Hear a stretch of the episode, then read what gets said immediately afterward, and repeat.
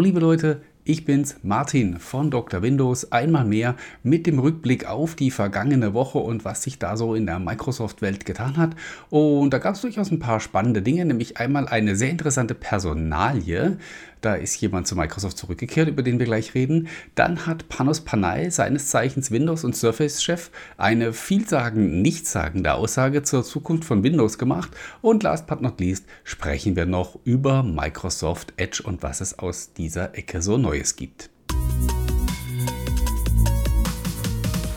Ja, dann steigen wir ein mit dem ersten Thema und zwar einer interessanten Neueinstellung bei Microsoft. Äh, der Mann heißt, ich muss ein bisschen abgucken, dass ich den Namen jetzt nicht falsch ausspreche, Ari Partinen. Äh, das klingt äh, finnisch und ist es auch. Und ähm, da ist interessant, dieser Kollege ist seit dem 1. März wieder für Microsoft tätig. Das war er schon mal und vielleicht der ein oder andere kann sich an den Namen erinnern. Er war nämlich unter anderem äh, dafür zuständig. Da kriegen jetzt einige von euch wahrscheinlich sofort wieder feuchte Augen und nostalgische Schmerzen in der Herzgegend. Äh, ich muss sagen, äh, mir geht's genauso.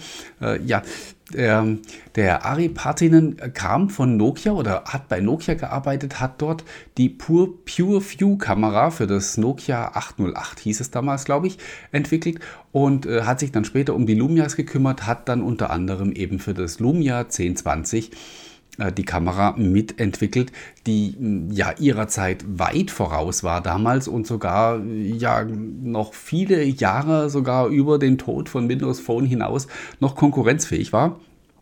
Der Ari Partinen ist 2014, kurz nachdem also Nokia an Microsoft verkauft war und ähm, ja, er wahrscheinlich schon früher gewusst hat als wir, dass diese Geschichte zu Ende geht. Äh, ja, da ist er dann zu Apple gewechselt, hat dort auch sich mit der Kameratechnik auseinandergesetzt, war dann zwischendurch noch bei einem anderen Unternehmen, AAC oder AAC Technologies, bevor er dann jetzt tatsächlich zum 1. März zu Microsoft zurückgekehrt ist. Und wo sollte es ihn anders hin verschlagen als in das Surface Imaging Team, so hat er es selber auf Twitter genannt. Also äh, liegt der Gedanke nahe, dass er sich also auch bei Microsoft wieder um bildgebende Geräte kümmern wird äh, in der Surface-Abteilung und dann denken wir natürlich sofort an das äh, Surface Duo, das ich auch nach wie vor hier noch zum äh, Testen habe und äh, weiterhin so fleißig vor mich hin nutze. Und ähm, wie ihr alle wisst, wahrscheinlich ist in dem Surface Duo keine besonders gute Kamera äh, verbaut und das habe ich jetzt noch diplomatisch gesagt. Ähm, klar ist, wenn Microsoft hier an der Stelle noch ernsthaft bei der Sache bleiben will und ähm, in diesem Smartphone-Markt, wo das Duo nun mal zu Hause ist, auch wenn es kein Smartphone ähm, eigentlich sein will. Wenn Microsoft da also weiterhin eine Rolle spielen möchte, dann müssen sie auch bezüglich der Kamera liefern. Und es sieht wohl ganz so aus, als ob diese Neueinstellung ja, ein Schritt auf dem Weg äh, dahin ist. Ähm, wann wir ein Surface Duo 2 sehen werden und ob da dann auch schon wirklich eine hochentwickelte Kamera drin sein wird, alles Kaffeesatzleserei und Spekulation. Ähm, wenn tatsächlich ein Surface Duo 2 dieses Jahr äh, auf den Markt kommen sollte, dann kommt der Herr Partinen dafür mit hoher Wahrscheinlichkeit zu spät, denn das Gerät ist dann ja quasi schon zu Ende entwickelt, wenn es Ende des Jahres auf den Markt kommen soll. Aber mal sehen, was die Zukunft bringt. Das könnte man zumindest eben als als Indiz werten, dass man äh, an der Stelle aufgewacht ist und weiß, dass man da äh, ja, kräftig zulegen muss, wenn man in Zukunft noch konkurrenzfähige Produkte äh, in diesem Bereich anbieten möchte. Dann kommen wir zur zweiten Personalie, die äh, sagt euch garantiert sehr viel mehr, nämlich Panos Panay, der bekanntermaßen äh, Chef der Surface-Division ist bei Microsoft und auch äh, die Weiterentwicklung von Windows verantwortet. Der war diese Woche auf der Ignite-Konferenz zu Gast. Nur ganz kurz, Viertelstündchen, hat er da eine kleine Session gehalten und da hat man über Windows 10 gesprochen und was da gesagt wurde, war jetzt nicht so wahnsinnig spannend. Äh, man hat halt da ähm, die Unternehmensfeatures nochmal ein bisschen beworben und was man so in der Vergangenheit für die Sicherheit und so weiter getan hat. Also eher so ein bisschen, ähm, ja, ein bisschen lockere Plauderei. Aber ähm, dann hat er noch was gesagt zur Zukunft von Windows, das äh, so ein bisschen hat aufhorchen lassen. Denn ähm, er hat dann an einer Stelle gesagt, ja, wir reden heute nicht über die Zukunft, heute reden wir über Windows 10 äh, und das, was Windows 10 für unsere Kunden leisten kann. Worüber wir heute nicht sprechen, ist die nächste Generation von Windows. Und das war an der Stelle tatsächlich ein bisschen spannend, wenn man Microsoft lange genug beobachtet und das tue ich ähm, ja mittlerweile schon seit 14 Jahren. Dr. Windows hat übrigens heute Geburtstag, falls ihr ähm, das Video am Sonntag, den 8.3. anschauen werdet. Dann äh, wird Dr. Windows heute 14 Jahre alt, so ein bisschen kleiner Geburtstagstusch nebenher, ähm, der mich jetzt dazu gebracht hat, dass ich komplett den Faden verloren habe. Was wollte ich sagen? Helft mir mal kurz weiter. Egal, ich fange einfach nochmal von vorne an. Ja, ähm, wenn man Microsoft so lange beobachtet, wie ich es tue, jetzt habe ich es endlich wieder geschafft, dann äh, lernt man immer so zwischen den Zeilen zu lesen und man versucht immer so die geheimen Botschaften rauszuhören.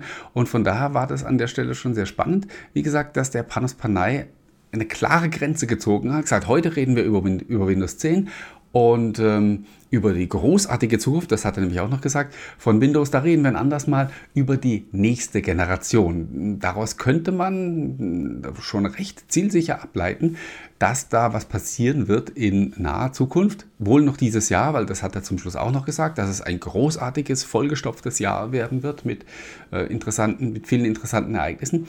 Ähm, ja, also es wird noch dieses Jahr eine neue Generation von Windows angekündigt werden, was auch immer das bedeuten mag. Und ähm, ja, wer auch schon ein paar Jährchen dabei ist, dem klingelt vielleicht noch in den Ohren, dass 2015 gesagt wurde, Windows 10 ist die letzte Version von Windows. Und äh, das war interessanterweise auch gleich so eine Anmerkung in den Kommentaren auf die entsprechende Newsmeldung, so nach dem Motto, stimmt ja auch nicht. Ja.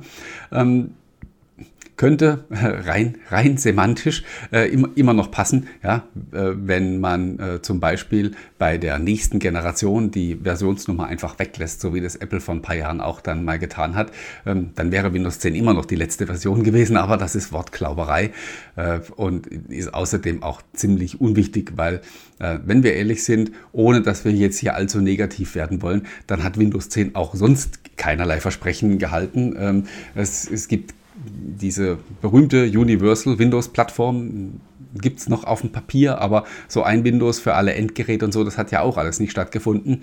Ähm, Windows 10 ist ein Des Desktop-System und sonst gar nichts. Und ähm, von daher, ja, äh, wie gesagt, kann man sich die Wortglaubereien an der Stelle auch sparen.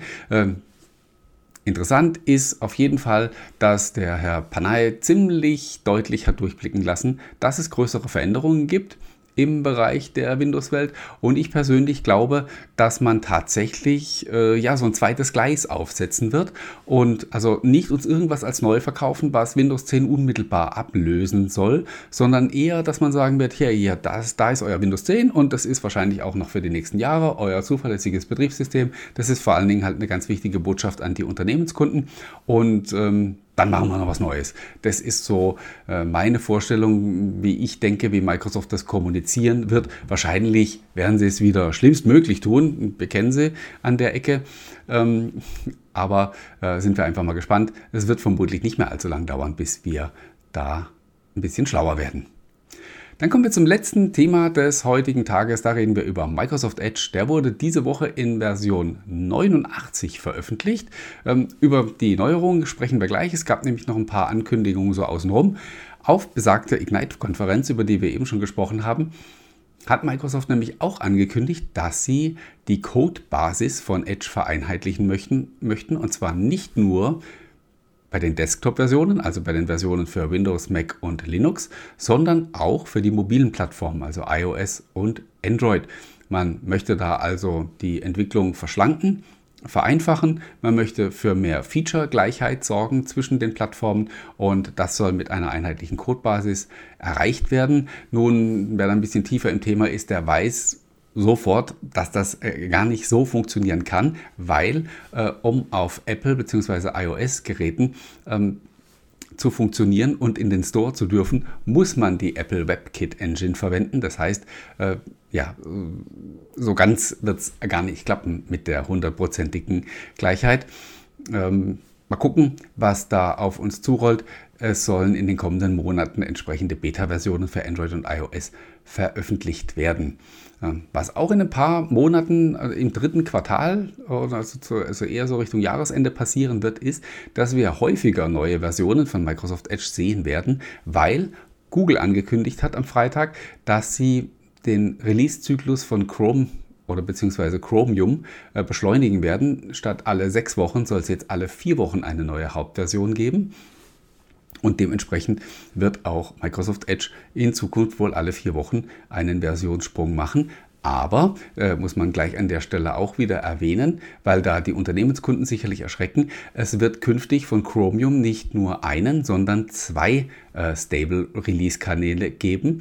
Ähm, und einer, der zweite, wird nur alle acht Wochen aktualisiert. Das heißt, wer es also nicht ganz so hektisch mag und jeder, jeden, jeden Monat einen neuen Browser einsetzen, der kann äh, auch immer ein Release auslassen und äh, kann quasi diesen, diesen ähm, Extended Stable, glaube ich, wird er heißen, der Kanal, hm, kann den nutzen, der genauso mit Sicherheitsupdates und so weiter ähm, versorgt wird, aber eben der nur alle acht Wochen einen Feature-Sprung macht.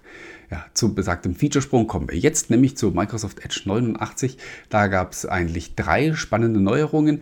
Die erste ist die vertikale Tab-Leiste. Also statt die Tabs oben horizontal quer übers Browserfenster zu haben, können Sie vertikal untereinander anordnen. Und ich kann euch nur raten, probiert das mal aus.